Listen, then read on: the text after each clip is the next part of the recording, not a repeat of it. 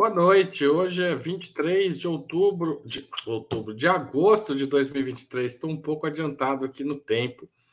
É, e está começando agora mais uma edição do programa Outubro. O tema de hoje é a questão da Eletrobras. É hora de reestatizar? Na semana passada, no dia 15 de agosto, como sabemos, houve um apagão no país é, atribuído a, a, uma falha no sistema de transmissão, não de geração de energia.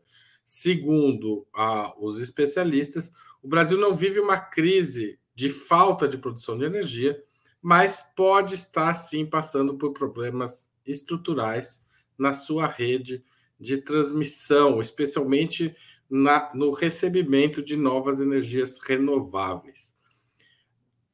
Paralelamente a isso, lembramos que a Eletrobras foi recentemente privatizada e os investimentos nesse setor perderam com isso parte do controle do Estado brasileiro. Para discutir essa questão, nós recebemos hoje aqui o trio econômico de outubro, com Juliane Furno. Tudo bem, Juliane? Como é que você vai? Bem, Professora você, calor. No calor aí do Rio de Janeiro, gastando ar-condicionado, aposto. Não, porque eu não tenho. Não estou Professor... contribuindo para a sobrecarga de demanda. Tá certo. Professora da Universidade Estadual do Rio de Janeiro. Igor Felipe, jornalista,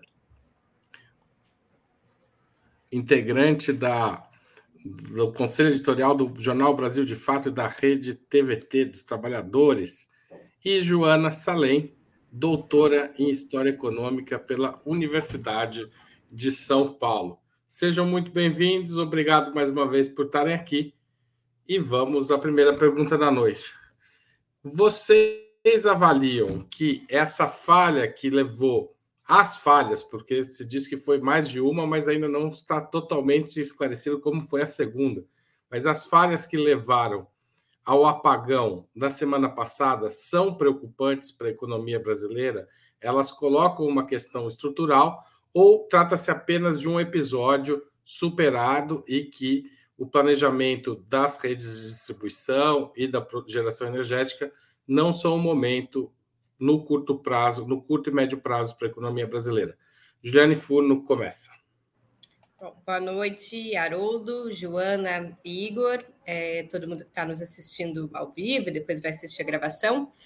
É, eu acho que sim, muito preocupante, e diria de bate-pronto é, que é preocupante, e né, não é um evento isolado, por dois motivos. Eu acho que o primeiro, né, ainda no processo da, de investigação para saber o que, que levou a esse apagão, existe ali duas possibilidades em análise, e, e, essas duas possibilidades, sendo uma ou outra, uma combinação das duas, é, demonstram né, a preocupação que a gente deveria ter com esse apagão e com o setor elétrico no Brasil, levando em consideração as suas consequências. O primeiro deles seria uma sobrecarga em função, é, acho que você falou na, na abertura, do, da maior geração do que a capacidade de, de comportar e distribuir de energia no Brasil, localizado principalmente nas energias variáveis renováveis, né, especialmente na energia solar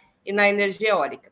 Bom, se foi isso, é um grave problema e ele diz respeito à ausência de um processo de coordenação.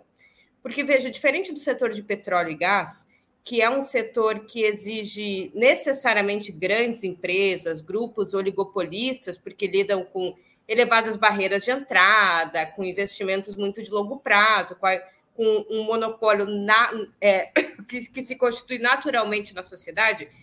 O setor elétrico, principalmente das energias renováveis variáveis, ele pode ser feito através de pequenas empresas. Não pequenas empresas, mas empresas menores é, que vão conformando, inclusive, conglomerados que vão abastecendo a rede de energia.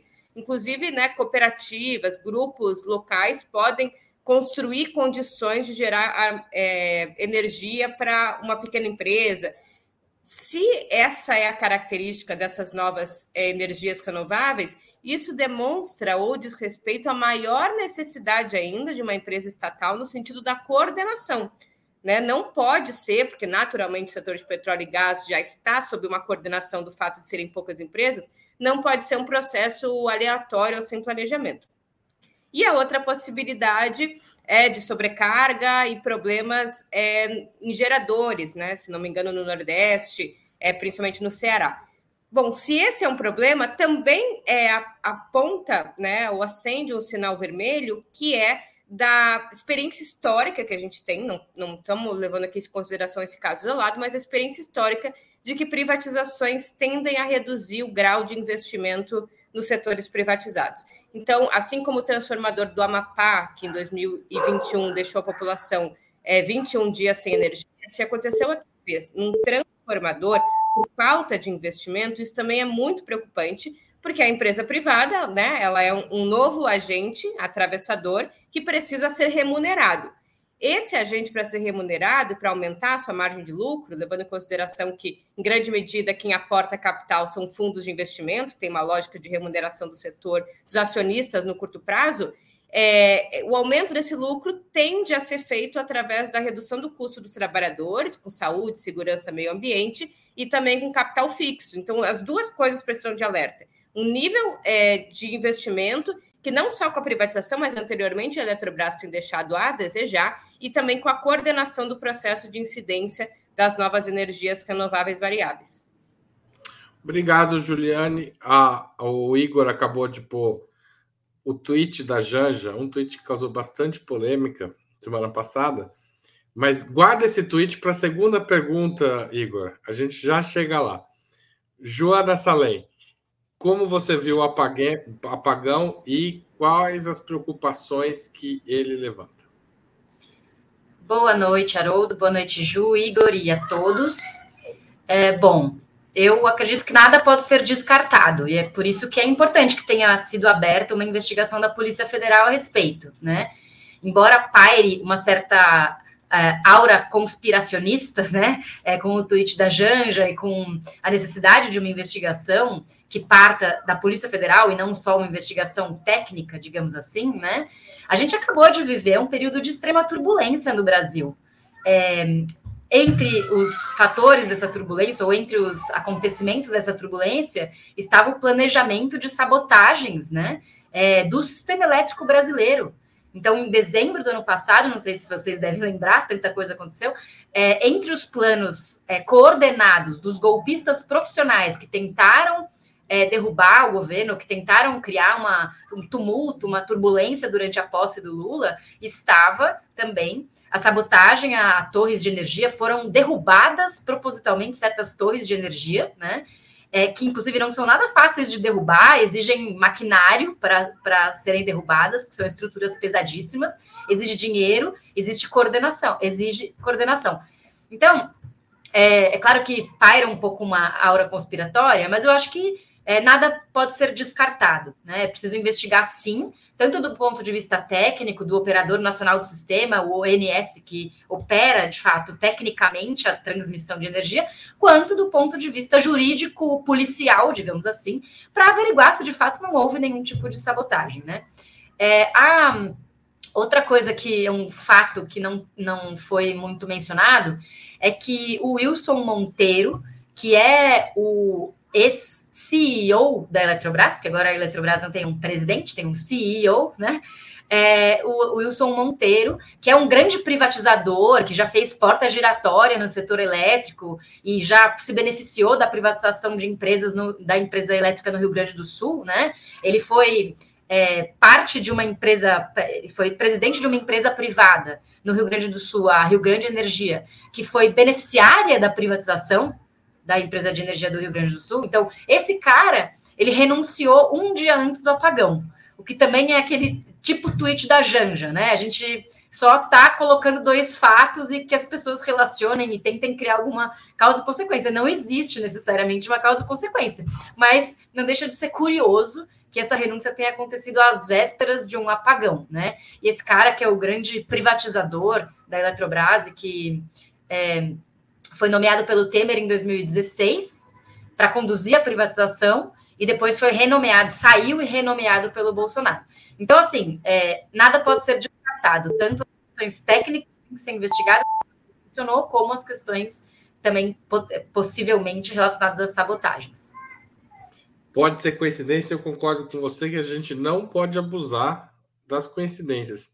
Mas lembrando que o secretário de Segurança Pública do DF tirou férias logo depois que assumiu o cargo, né? Assumiu o cargo dia 1 e tirou férias antes do dia 8. Né? Enfim. Igor Felipe. Boa noite, Haroldo. Boa noite, Juliane, Joana e todo o público do Opera Mundi. Acho que, em primeiro lugar, é destacar a gravidade da situação do sistema elétrico com a privatização, né? Então, o Brasil construiu, é, durante todo o século XX, um modelo elétrico, tem críticas, mas que conseguiu suprir as necessidades de energia para o desenvolvimento do Brasil em momentos de maior atividade econômica, de desenvolvimento, e é um sistema articulado bastante complexo que se constitui no sistema Eletrobras. Então, a privatização da Eletrobras ela traz um prejuízo estratégico muito grande para o país, na medida em que é, o controle do sistema elétrico não está mais na mão do Estado, o Estado que, que é gerenciado a partir de uma democracia, eleito, e agora está na mão de empresas, na verdade, numa, de uma pulverização de ações sem uma coordenação de caráter público é o que tem consequências do ponto de vista da coordenação, da manutenção, do acompanhamento e do próprio papel público que tem o sistema elétrico é, no Brasil, que é uma área estratégica. Não é, é coincidência que em, em, em outros países, como os Estados Unidos, na China e no Canadá, o sistema elétrico ele tem, é controlado pelo poder público, pelo caráter estratégico que ele tem.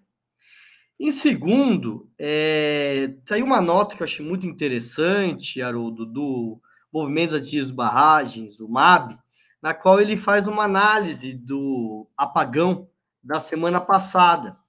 Ele coloca algumas questões é, de dados e informações que eu acho que são muito importantes. Primeiro, que não teve uma carga máxima de energia no dia é, do apagão, não teve uma demanda máxima, é, que estava bem abaixo da média do ano de, da demanda de energia. Então, no dia do apagão, às 8h30, a carga estava em 73 mil megawatts, é, enquanto a média é de 82 mil megawatts. Então, não tem um problema de demanda. E eles levantam essa hipótese de que é, o apagão pode ter sido causado pela oscilação da geração, não por falta de energia, mas por ter pela entrada de energia de fontes não renováveis, especialmente as fotovoltaicas e as eólicas. Então, excesso de energia, na verdade, né? Justamente pelo excesso de energia e a falta de coordenação do sistema, que teve como consequência esse apagão. Então é uma situação grave na medida em que, com a perda do controle é, do sistema elétrico pelo Estado, se perde essa coordenação. E perdendo essa coordenação, se coloca em risco é, todo o sistema elétrico no Brasil. Tá certo. Agora, o Igor, pode colocar o tweet da Janja no ar agora? Você estragou um pouco a, surpresa.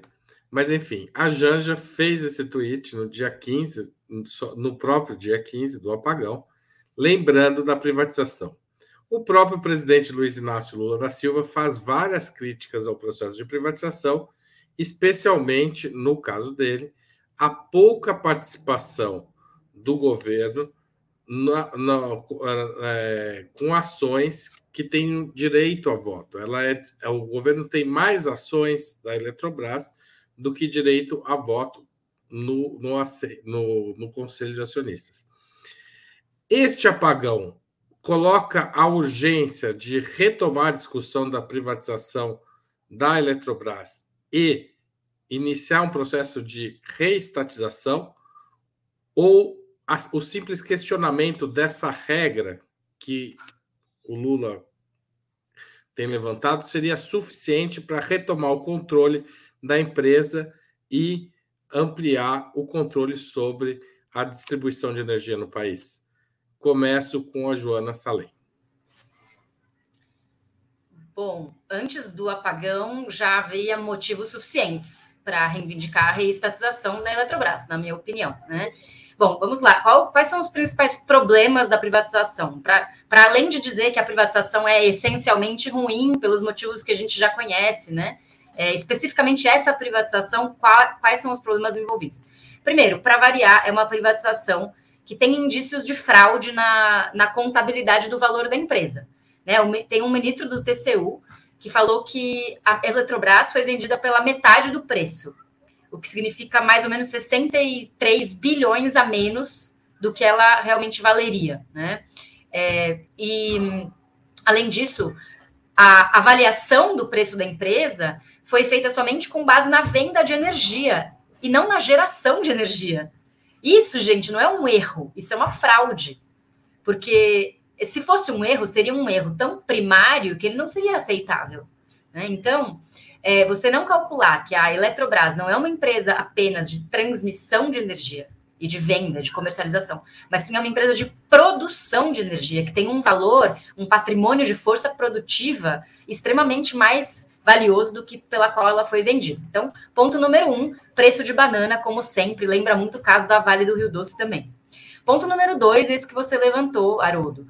É, o governo tinha anteriormente 60% das ações, é, sendo que parte dessas ações eram inclusive do BNDES, né? Uma parte era da União, a maior parte, outra parte era do BNDES, e passou a ter 43% das ações ordinárias em junho de 22. Porém, tem apenas 10% dos votos no Conselho de Administração. Isso é uma aberração. Isso é algo que não existe. O Lula tem toda a razão quando ele chama essa característica de lesa pátria. Porque como que o Estado brasileiro pode ter 43% das ações de uma empresa e somente 10% dos votos dessa empresa. Então, entre é, o pacote de privatização, havia uma cláusula que dizia que nenhum acionista poderia ter mais de 10% dos votos, independente do percentual das ações. Né? A, o argumento, uh, digamos, falacioso em torno dessa cláusula é de que isso é, bloquearia um possível controle estrangeiro da Eletrobras. Só que isso é uma falácia, porque os grupos que controlam acabam tendo múltiplas entradas, né? Então, por exemplo, 3G Capital, que é um que é o grupo do Sicupira, do Lehman e do Teles, que são os caras da Americanas. Eles têm 10,5%, 10,5% de ações, mais ou menos, né? Então tem a mesma mesmo voto que o Estado brasileiro, né? É, e aí se criam por trás desses, desses consórcios privados interesses em comum. Então, é, o que está em jogo é interesse público versus interesse privado. E não, é, é, um subterfúgio muito falacioso dizer que isso é para que não haja controle estrangeiro da empresa. E para finalizar mesmo, que de novo Lula criticou esse ponto, o governo, se ele quiser recomprar as ações para ele poder ter maioria, ou seja, se ele quiser reestatizar por uma via de mercado, comprando as ações, não por uma via jurídica, é, ele vai ter que pagar três vezes mais do que os outros acionistas, porque tem uma cláusula de, da privatização que blinda a reestatização econômica da empresa. Né? É, então, por isso que a ação da AGU é importante no sentido judicial. Tá certo, passo a palavra para Igor Felipe. Haroldo, acho que é necessário sim é, fazer o debate na sociedade em relação a um setor estratégico como o sistema elétrico. E o sistema elétrico tem que ficar sob controle público, na medida em que é uma área estratégica para o desenvolvimento nacional, inclusive para as diversas cadeias de produção e para atender às necessidades é, do povo brasileiro. Acho que segundo é preciso questionar, acho que a Joana levantou bem, é o modelo da privatização é uma privatização que não levou em consideração o interesse público e a necessidade de se manter o controle é, do Estado sobre o sistema elétrico. É, então, é, o Brasil foi um modelo a partir da capitalização da empresa, o governo colocou 10% das ações na bolsa e teve uma pulverização das ações, o que inclusive é, coloca esses sistemas altamente fragmentados, né? Então, é o, o Estado brasileiro tem 47%, 43% das ações da Eletrobras, os grupos BlackRock e o, e o Fundo Soberano de Singapura, cada um tem em torno de 4 a 5% das ações, e tem fundos privados que com em torno de 1,5%, e o grupo do, das americanas, o grupo 3G, tem apenas 0,05%. É o menor grupo, e o que é, investigações têm apontado é quem tem dado as cartas da empresa a partir da articulação de diversos acionistas, o que não estava previsto é, no, no processo de privatização. Então, hoje a gente tem uma empresa que é controlada por um grupo super minoritário que está envolvido num escândalo é, tributário, no caso das, das americanas. Então, é preciso questionar é, a, priva a privatização da, da Eletrobras e questionar a necessidade de reverter esse processo. O governo tem buscado é, incidir a partir de uma ação no STF, na qual ele questiona que, o, a partir da, da privatização, o limite é de que é, a participação do conselho seja até 10%. Então, o Brasil tem o governo tem 43% e teria direito a ter um representante no conselho, que inclusive não foi ainda indicado pelo atual governo. Então, é, Haroldo, eu acho que primeiro é preciso sim é, aumentar o debate da sociedade em relação à retomada do controle da, da, da Eletrobras. Agora, pelo formato que foi feita a privatização, é um processo muito difícil, de fato, de reestatizar a empresa. Juliane Furno, as condições políticas para reestatizar a Eletrobras estão dadas? Bom, eu concordo muito com a intervenção da Joana e a do Igor. É, veja, eu acho que as condições políticas elas não são melhor, as melhores. Inclusive, eu acho que o Lula pegou o melhor argumento, ainda que para mim não seja o melhor. Eu acho que para a sociedade o melhor argumento é o da inviabilidade jurídica, né? O, o da, da, da denúncia da construção jurídica do instrumento ainda que há uma tentativa de legitimação, porque passou por todo o rito do Congresso e com a anuência do Judiciário. Acontece que tem, né, tem, tem coisas que são é, ilegais, independentemente da vontade do cidadão de torná-la legal. Por exemplo, vamos supor que eu, que eu aceite trabalhar numa empresa com subordinação e sem vínculo trabalhista. Aí eu assinei um documento que diz eu aceito mesmo que eu tenha assinado, esse contrato ele é ilegal, porque existe uma lei que impede, né, que um, agora com a reforma trabalhista está meio nublado isso, mas teoricamente impede que alguém com subordinação é, real a um patrão não tenha a contrapartida da, da, da sua regulamentação legal. Então, ainda que tenha passado no rito do Congresso, ainda que tenha passado no judiciário, esse acordo tem um vício de origem. Então, eu acho que ah, por aí eu acho que é um bom argumento, ainda que eu faça uma ressalva mais estrutural, que é a luta política, sindical e em várias dimensões tem ficado cada vez mais refém da justiça e, e, do julgamento da justiça do que da capacidade de impor isso via luta política. Então, acho que, paralelamente à ação do Lula, que nesse momento de, de condições políticas é, mais dirimidas, a luta política trazendo o argumento não só jurídico, mas o argumento da defesa desse patrimônio, a defesa dele para os direitos humanos, né? Energia não é uma mercadoria, a defesa da Eletrobras estatal como é um processo de soberania, fortalece o argumento, ainda que ele esteja passando é, no judiciário. Mas, para finalizar, acho que tem um outro problema muito importante, que é muito típico da financiarização do capitalismo, que a Eletrobras ela não foi vendida para outra empresa privada de energia. Não é a Eletrobras, é, o Estado sai e aí assume a CEMIG, ou uma empresa privada. Assume... Ou ainda que seja uma empresa estrangeira, mas especializada Uma empresa estrangeira energia. de energia, não é o caso. Enef, Quem exemplo. assume são fundos de investimento. E quando assumem fundos de investimento, a, a, inclusive a, o conhecimento sobre o setor fica muito mais é, dirimido. Então, não é uma empresa que tem, ainda que um compromisso com o seu lucro, uma expertise no setor de energia, que vai saber que não pode deixar três transmissores no Amapá, um não funcionando, o outro de reserva e um quebrado, porque tem ali um know-how. São fundos de investimento. E como o Igor falou, para finalizar, é, essa cláusula ela impede que só o Estado tenha poder de gerência, porque os acionistas minoritários, que são fundos de investimento, né? Eles têm, é, eles, eles, eles têm um processo de coordenação dos seus interesses, ainda que eles não sentem numa mesa, porque eles têm o mesmo interesse. O interesse é maximizar o retorno para os seus acionistas individuais. Então, não é que impede a formação de um bloco hegemônico, ou é o Estado ou é outro, ainda que eles tenham ações pulverizadas, porque o interesse deles é o mesmo. E o interesse é sangrar uma empresa, parasitar uma empresa, para que ela não invista não cuide do setor elétrico, mas cuide de distribuir o máximo de dividendos possível. Então, é uma questão ainda mais importante que a privatização é a privatização e o aumento da financiarização, porque a privatização via controle para fundos de investimento. Tá certo. Com a Juliana, a gente encerrou essa rodada ou ficou faltando alguém? Encerrou, né? Hoje eu, eu não tô bom, gente. Hoje eu tô ao contrário do Fradinho. Eu, eu não tô bom. Quer dizer, eu tô que Não é o Fradinho, é o outro personagem. Hoje eu não tô bom. O, o... Mas enfim, vamos aqui. Já já eu lembro o nome dele. O Igor devia saber. É...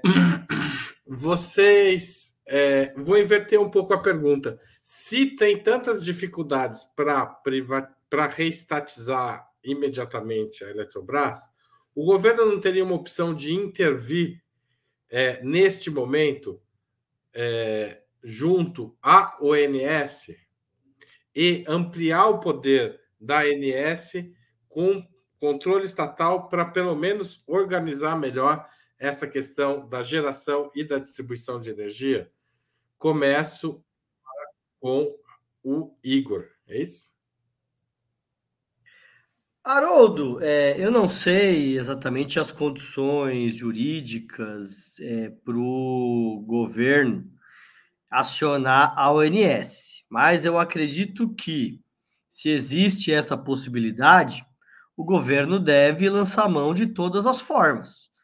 Porque o apagão da semana passada, que veja, se deu numa situação de relativa normalidade no sistema elétrico, ou seja, com o aumento da produção de energia, algo que se há uma coordenação você consegue tanto é, diminuir é, a produção de energia, como também distribuir para outras praças, como era até então, e já teve esse apagão. Imagine em situações de maior gravidade.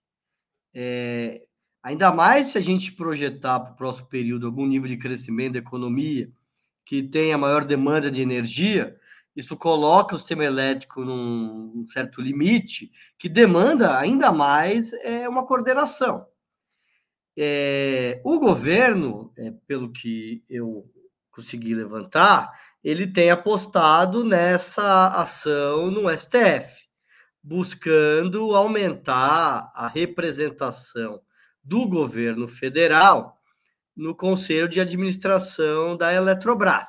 Então, atualmente, Está previsto ter um, atualmente não tem nenhum, é, e existe, o governo questiona justamente esse ponto. O que eu consegui aqui levantar, Odo, é de que o relator da ação no STF é o ministro Nunes Marques, que foi é, indicado pelo presidente Jair Bolsonaro e que tem seguido fielmente é, o programa do presidente Bolsonaro. Esse aí o André Mendonça já teve algumas, alguns processos que ele voltou contrário ao Bolsonaro, ao governo, mas o, o Nunes Marques não, é o mais fiel. E o que eu consegui levantar é que o que teria estaria sendo construído é um acordo é, do governo para garantir que no resultado dessa ação no STF, três ou quatro, o governo teria direito no Conselho de Administração da Eletrobras de três ou quatro é, conselheiros. Veja, isso não vai resolver todos os problemas, mas aumenta a margem do governo de tentar incidir e aumentar o nível de coordenação é, da Eletrobras, seguindo especialmente o interesse público e as necessidades estratégicas do nosso país. Me parece que o governo vai seguir por aí, até porque, de fato, como a Juliane colocou, é, por mais que tenha sido ilegítimo a privatização da Eletrobras, o Congresso que é, que é, aprovou o projeto de privatização é pior, atual é pior do que o que aprovou. Então, dependeria, sobretudo, é, de uma decisão judicial. E me parece que, mesmo no judiciário, uma reversão da, é, da privatização não seria tão fácil. Tá certo. Passo a palavra para Juliane Furno. Ó, o personagem que eu estava citando era o João Ferrador, da Laerte, foi feito, ele era um personagem do, do jornal dos sindicatos metalúrgicos de São Paulo, e ele sempre dizia para o patrão: hoje eu não estou bom. É, Haroldo, eu concordo muito com o Igor, eu acho que tem que acionar. É, eu acho que tem que acionar a, a justiça, porque, veja, é, tem um outro pulo do gato desse, desse processo de privatização, que é o Estado ele não é mais o controlador, né? Ele não tem mais a, a ali é, a maioria é, sozinho do, das ações ordinárias da empresa, das ações que dão direito a voto, mas ele é o principal acionista, ainda assim.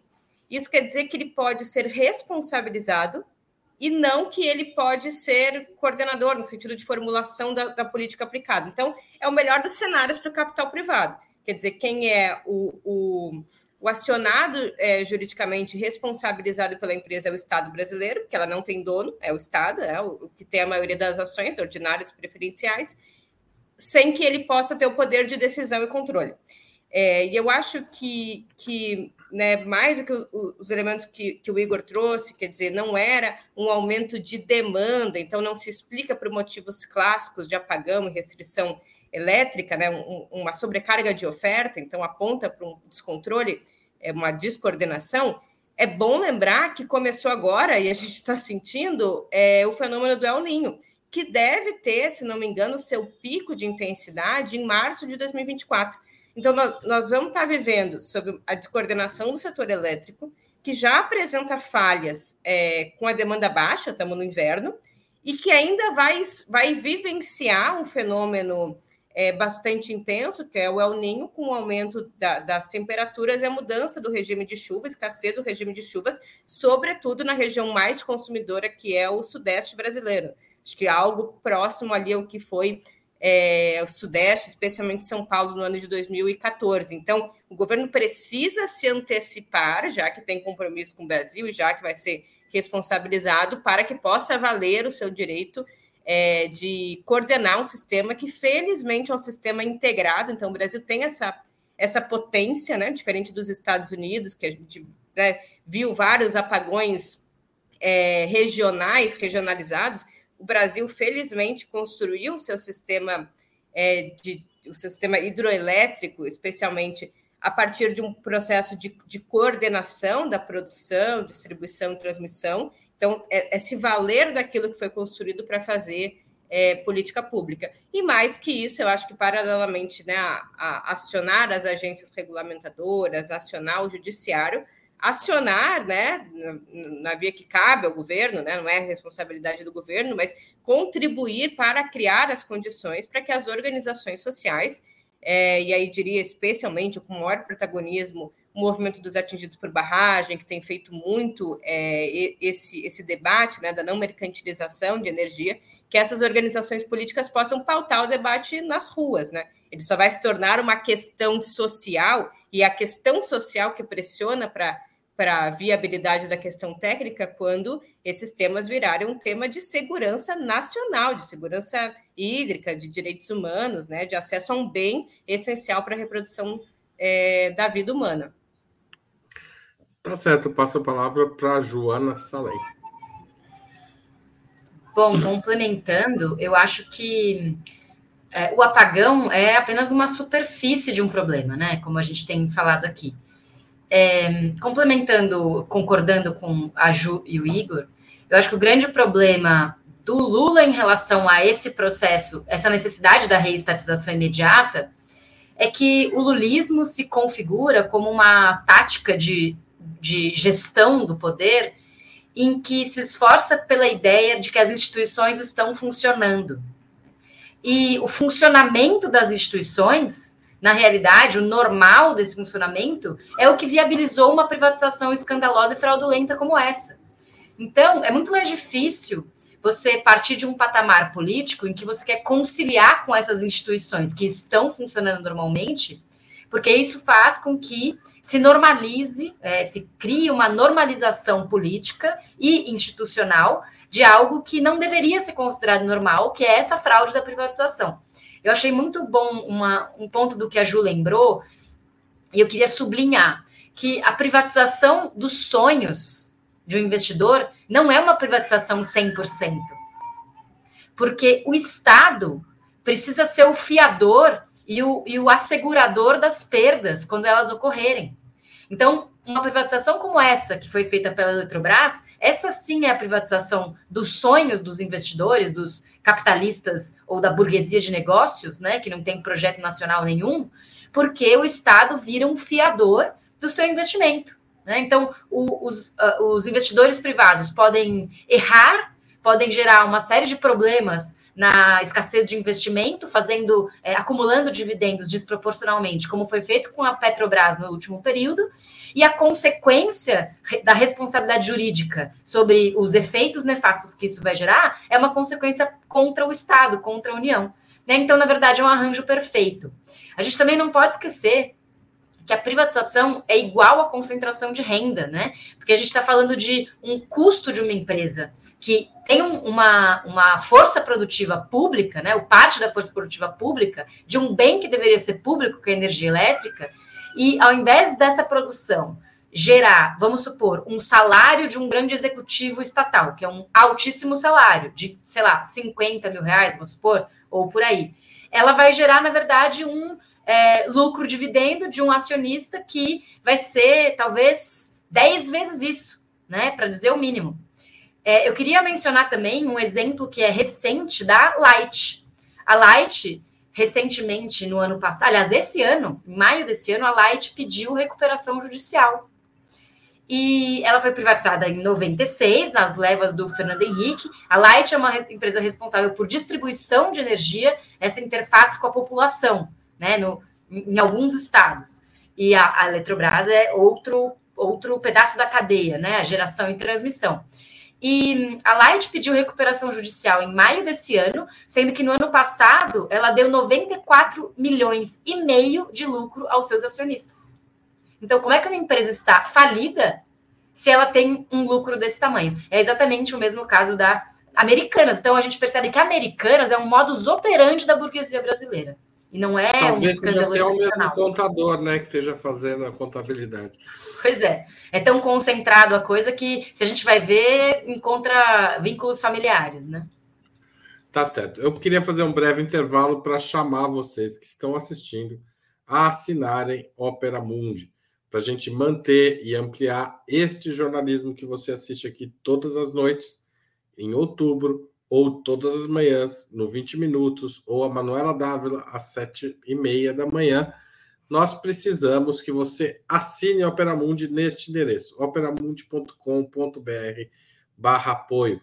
Há várias faixas de assinatura, pode pagar no cartão de crédito, de débito, no Pix, tem várias alternativas também. Se você preferir, você também pode se tornar membro pagante do nosso canal no YouTube, é só clicar em Seja Membro também há várias faixas de contribuição.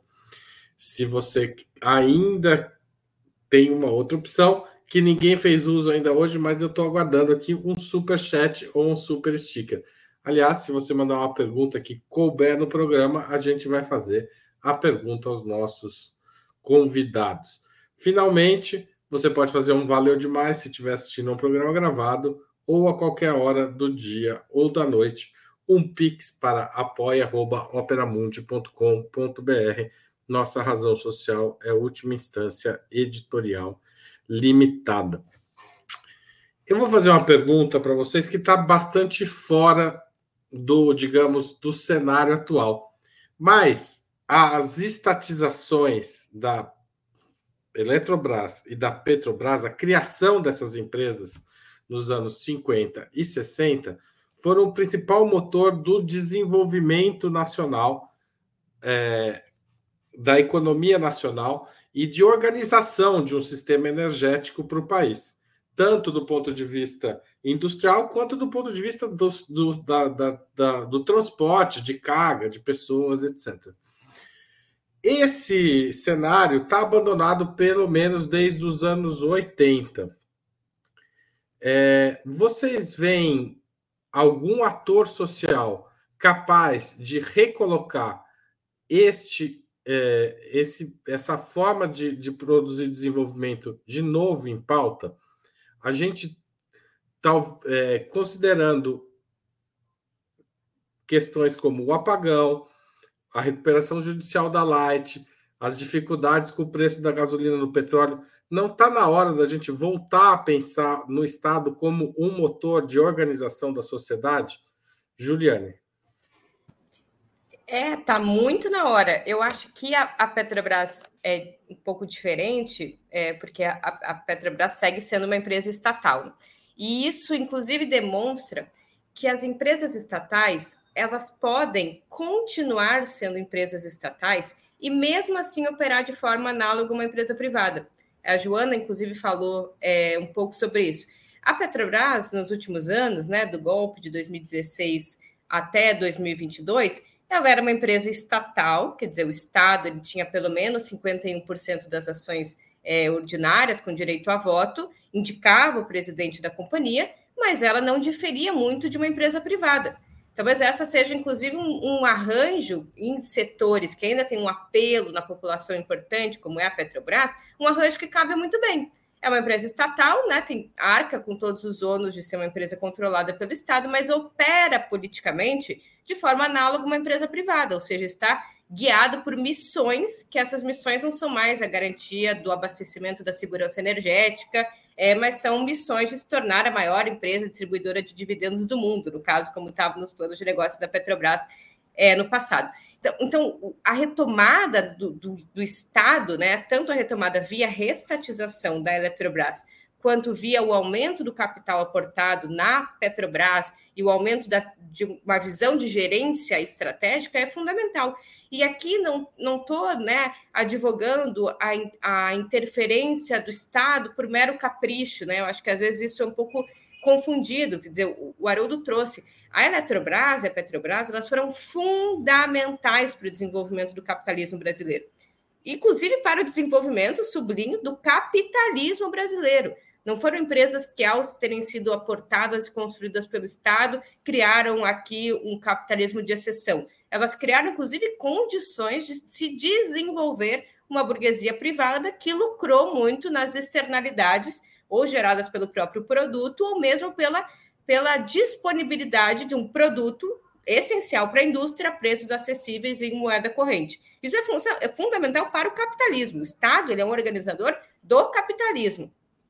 Eu não estou aqui dizendo que o Estado ele é advogando a volta do Estado ou o controle do Estado em todos os setores econômicos. Né? O Estado não precisa fazer cerveja, né? Porque isso o setor privado faz bem. Nem, nem faz bem, né? Porque uma galera morreu, inclusive, esses tempos. É o pessoal da Americanas também que faz cerveja no Brasil. De novo disso. eles, tá vendo? De Sempre novo eles. É. Podemos dizer que tem vários locais que o setor privado não manda bem, mas que talvez regulamentações bastassem.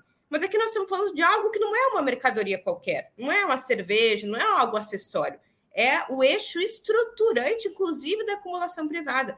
Então, é muito importante tirar esse bode da sala de que tem uma oposição entre Estado e mercado, entre é, capitalismo e Estado. Pelo contrário, né? Isso aqui, inclusive, para organizar as condições da maximização da reprodução ampliada de capital em nível nacional. O Estado precisa cumprir um papel importante E eu acho que, que a defesa do Estado, ainda mais sob essas condições, ela se torna ainda muito mais importante. Eu acho que essa bandeira deveria ser mais levantada pela gente.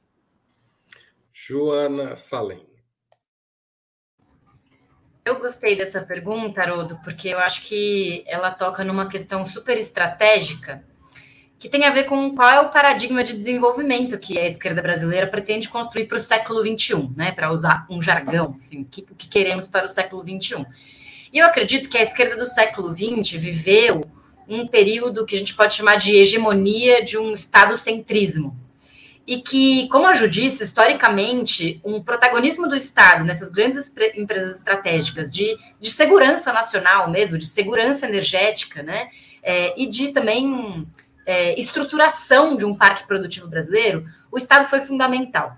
Porém, o capitalismo da transição do século XX para o XXI é diferente do capitalismo do meião do século XX, justamente por conta das, da alteração das condições de acumulação de capital e do advento do neoliberalismo. De modo que o neoliberalismo sequestrou o Estado de tal maneira que é muito difícil para nós criar um espaço de imaginação estratégica em que o Estado vai, de novo, retomar o seu protagonismo da mesma forma como teve no passado.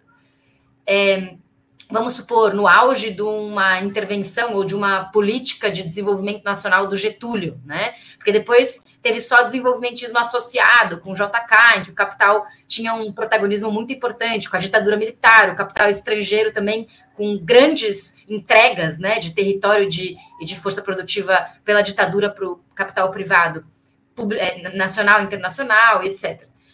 É, por isso, né, considerando que a gente vive um capitalismo, um neoliberalismo é, que altera nosso horizonte de imaginação estratégica, no sentido da dificuldade de imaginar um Estado condutor, porque o Estado está sequestrado pelos interesses privados de maneira absurda, né?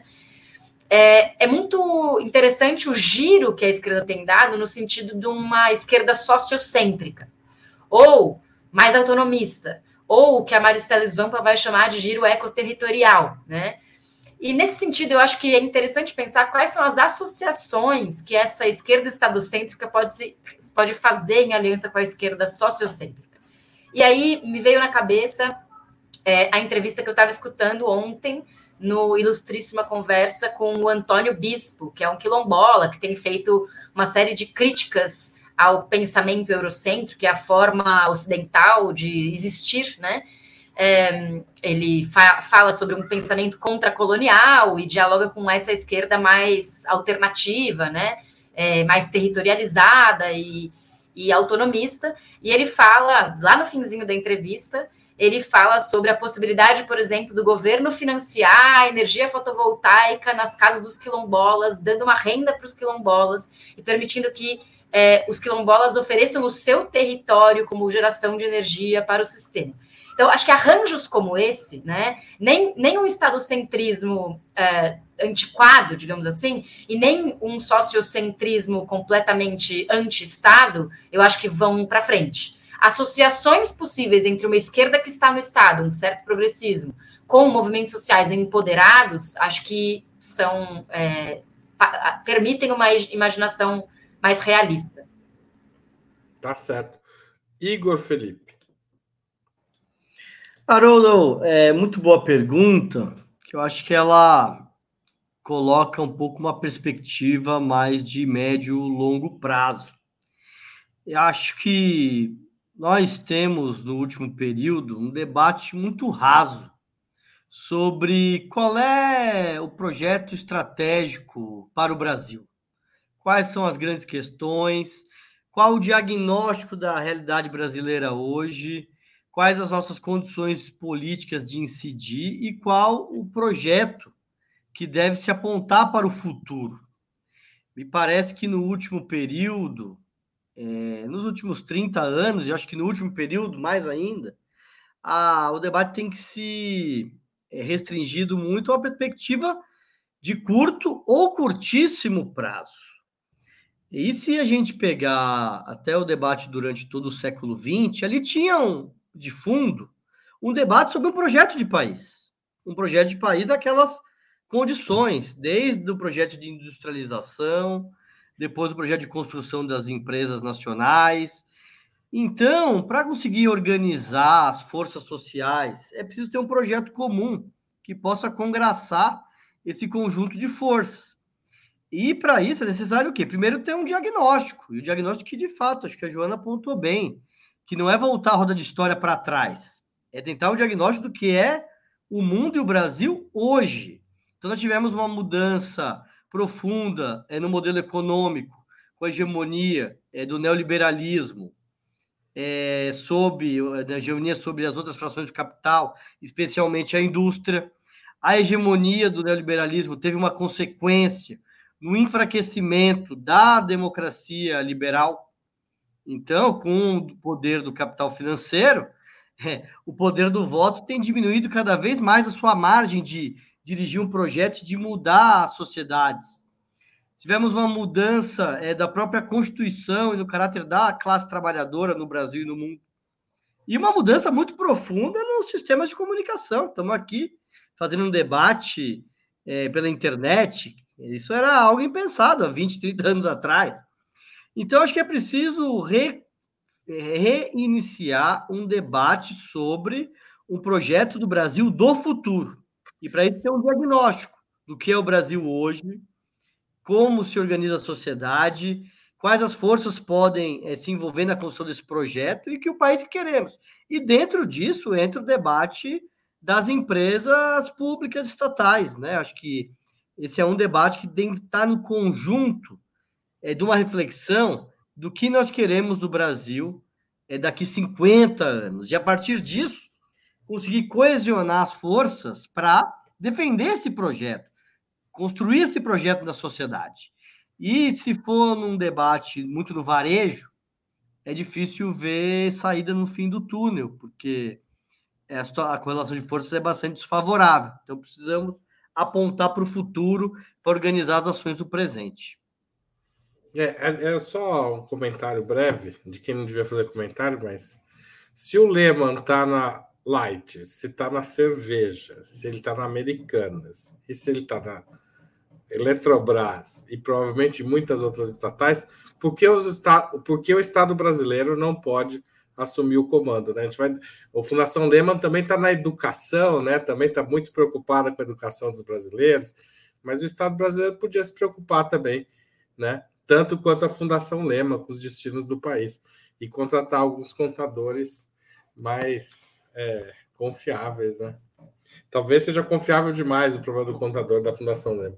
Da Fundação, não, do Grupo Lema, da, da, das americanas. Mas vamos para a última pergunta e eu vou pedir licença para sair do tema de hoje, porque está, é, enfim, está em andamento, né? Como vocês sabem, o, o a cúpula dos BRICS e está para ser anunciada uma expansão.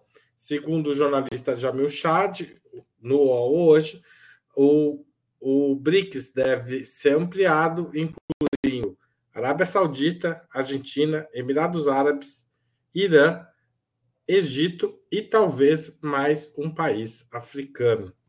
Não está aí no título, mas isso também está sendo discutido. Como vocês veem essa expansão dos BRICS neste momento. Começo com Joana Salem. Bom, a, o Brasil estava com uma posição divergente né, dos demais países em relação a essa expansão, é, todos defendendo uma expansão mais aberta e agressiva, digamos assim, enquanto o Brasil estava mais ponderado, com receio de que essa expansão gerasse algum tipo de antagonismo ideológico explícito com os Estados Unidos, num contexto de uma diplomacia brasileira é, retomada, né? É, é, que tem interesse em ter relações amigáveis com os Estados Unidos e tem esse interesse em fazer essa relação é, de é, amigo de todos, né? De mediador, pacificador, que acho até louvável uma parte da diplomacia brasileira que tem uma, uma política, uma postura de mediação que acho que é interessante.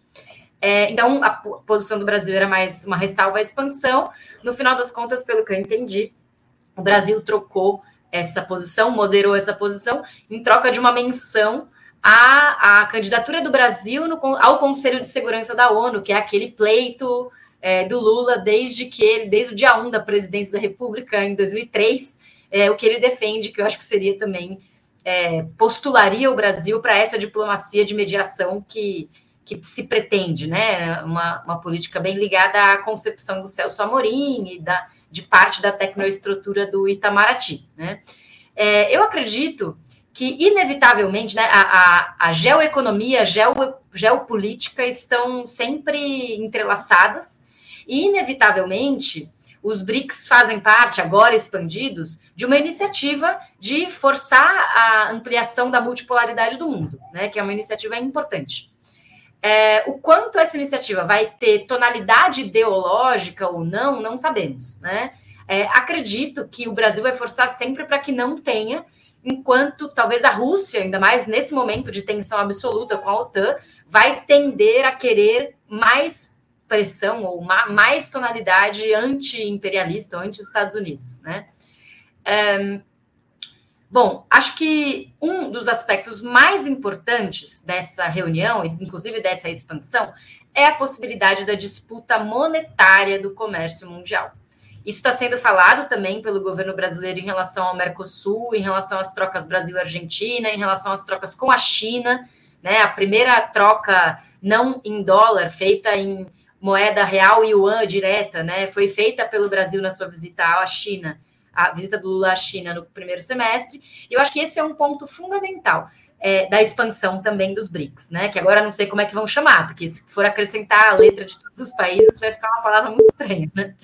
Então, para concluir, eu acho que é fundamental a disputa dessa do padrão monetário, da senhoriagem do dólar no, na geopolítica mundial. Isso é sim uma, uma forma, uma fórmula anti-imperialista que ataca essa, esse poder exclusivo do dólar, que eu acho que é, pode ser fortalecido com a ampliação. Vai ter que ser tipo BRICS Paz, ou BRICS A mais, sei lá, alguma coisa assim. Mais, é. Tipo LGBTQI. Isso.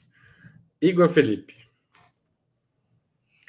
Haroldo, me parece que é positiva essa ampliação é, dos BRICS.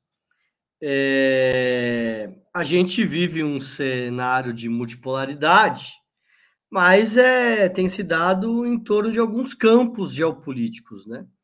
Que a gente vê, sobretudo, se expressando ali na, na guerra da Ucrânia. Então, tem um campo ali sob a hegemonia dos Estados Unidos é, e, da Europa, e um outro campo da China e da Rússia. É, me parece que a China tem como objetivo aumentar a sua área de influência pelo mundo. Daí, eu acho que tanto os BRICS como o Banco dos BRICS e outras iniciativas de integração do ponto de vista econômico porque essa a, a, construção desses campos vai se dar sobretudo na capacidade de articular medidas econômicas é, que beneficiem esse conjunto de países.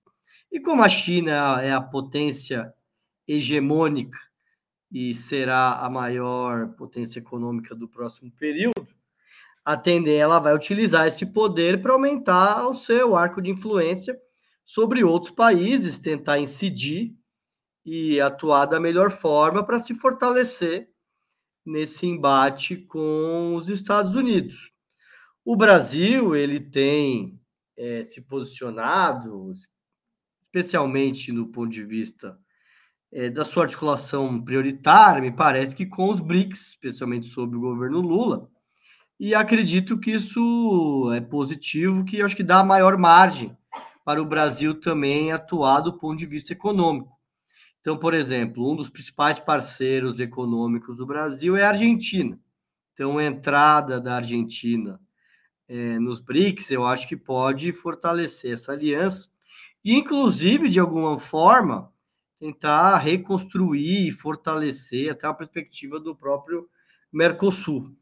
É, então, eu vejo de forma positiva, Haroldo, mas de certa forma acho que precisa ver como isso vai se dar na prática, qual é que vai ser é, o nível dessa das medidas econômicas que vão ser tomadas em conjunto e se isso vai ganhar de forma ampliada uma perspectiva política também dentro dessa disputa que nós vivemos atualmente. Juliane Fura. Só antes de mudar de assunto, queria é, prestar minha solidariedade aqui a vários cariocas, inclusive o Caio, meu namorado, que estão sem luz, falando em light. Hoje está sendo um dia difícil para. Já faz seis horas que, que estão sem luz aqui. Eu acho que é o início da, da destruição. E amanhã vai fazer 39 graus. Você ser é, ar-condicionado, eu estou prestando tá minha quente. solidariedade a você já. Tá bem. É, mas vamos lá, eu concordo muito com a Joana é, e com o Igor. É, eu vejo com, com muitos bons olhos é, essa ampliação dos BRICS, é, justamente para ver um pouco o fogo no parquinho. Assim, eu, eu sou das que acham que quanto mais tumulto no cenário internacional, melhor para os países dependentes, melhor para os países periféricos. Ter um bloco é, que cada vez mais tem ganhado contornos de uma certa unidade política, né? acho que principalmente é, pós início da guerra na Ucrânia e as sanções bastante arbitrárias contra a Rússia foram é, consolidando relações mais estreitas entre China e Rússia, não só do ponto de vista mais pragmático econômico, mas também político. Então, ter esse bloco que abraça Irã e Arábia Saudita é, coloca questões muito importantes para pensar uma tática de divisão de inimigo, assim. É, o fato de já se negociar barris de petróleo em renminbi, é, fora do dólar, com a Arábia Saudita, que sempre foi né, afiadora dos interesses é, imperialistas estadunidenses ali na região do Oriente Médio, já apontava é, para possíveis mudanças mais aceleradas do que eu, inclusive, imaginava que aconteceriam no sistema monetário internacional, é, levando em consideração o papel do dólar né, como moeda é, de curso forçado. Eu acho, quero crer, na verdade, que o Brasil faça esse jogo duplo. Que assim, que, que a, as relações internacionais do Brasil saibam quanto é importante expandir o bloco, inclusive expandir agregando é, a Arábia Saudita, é, inclusive né, o Irã, que tem uma série de contradições, mas que opte por fazer a linha é, de, de uma diplomacia mais amigável. Quer dizer, por um lado, cria condições para abertura ou consolidação de um bloco que tem alguma possibilidade de ter um caráter mais anti-imperialista, mas, por outro, se cacifa para ser esse país da, das mediações. Né? É importante ter do nosso lado um país que, que, que vocaliza esse lugar de um país de, de, de mediação ainda que eu gostaria que nos bastidores a negociação do Brasil é, tenha sido uma negociação com essas duas faces, né? E o Brasil, eu acho que mostra muito é, a política externa é, bastante pragmática, que eu acho que o Lula é quem melhor tem condições de fazer isso, que é a política externa da barganha. Eu acho que o Brasil ele pode se posicionar bem nessa, nessa nesse novo arranjo com maior multipolaridade do mundo se ele souber barganhar. E eu acho que essa barganha da, da menção do Brasil no Conselho de Segurança da ONU, ainda que isso provavelmente não aconteça, mas que vai mais uma vez, né, eu acho que cacifando o Brasil para ocupar esse lugar, essa barganha política, eu acho que é a cara do Lula, é a cara da política externa do Lula, e eu acho que isso é bom, principalmente se. já apitaram aqui, eu tinha 49 segundos mas se tá, isso tá uma for... loucura esse relógio, que ele apitou com 49 segundos. Se isso se expandir também para tecnologia, para relações comerciais, eu acho que isso tem, tem potencial para que o Brasil desenvolva, inclusive, alguns setores é, é, industriais e de bens de capital que a gente perdeu no último período se a gente souber fazer essa negociação. É, juntar a Irã e a Arábia Saudita é mais ou menos como juntar Turquia e Grécia na OTAN é arriscado, dá problema, mas dá para levar. A OTAN está aí até hoje. Bom, gente, queria agradecer Juliane Furo, Joana Salem e Igor Felipe por essa noite de conversa sobre econômica e a todo mundo que comentou, participou, compartilhou. Espalhe esse vídeo aí se você quer discutir a estatização da Eletrobras com seus amigos, colegas, etc. Valeu, gente, boa noite e até amanhã. Ou outro dia. Valeu.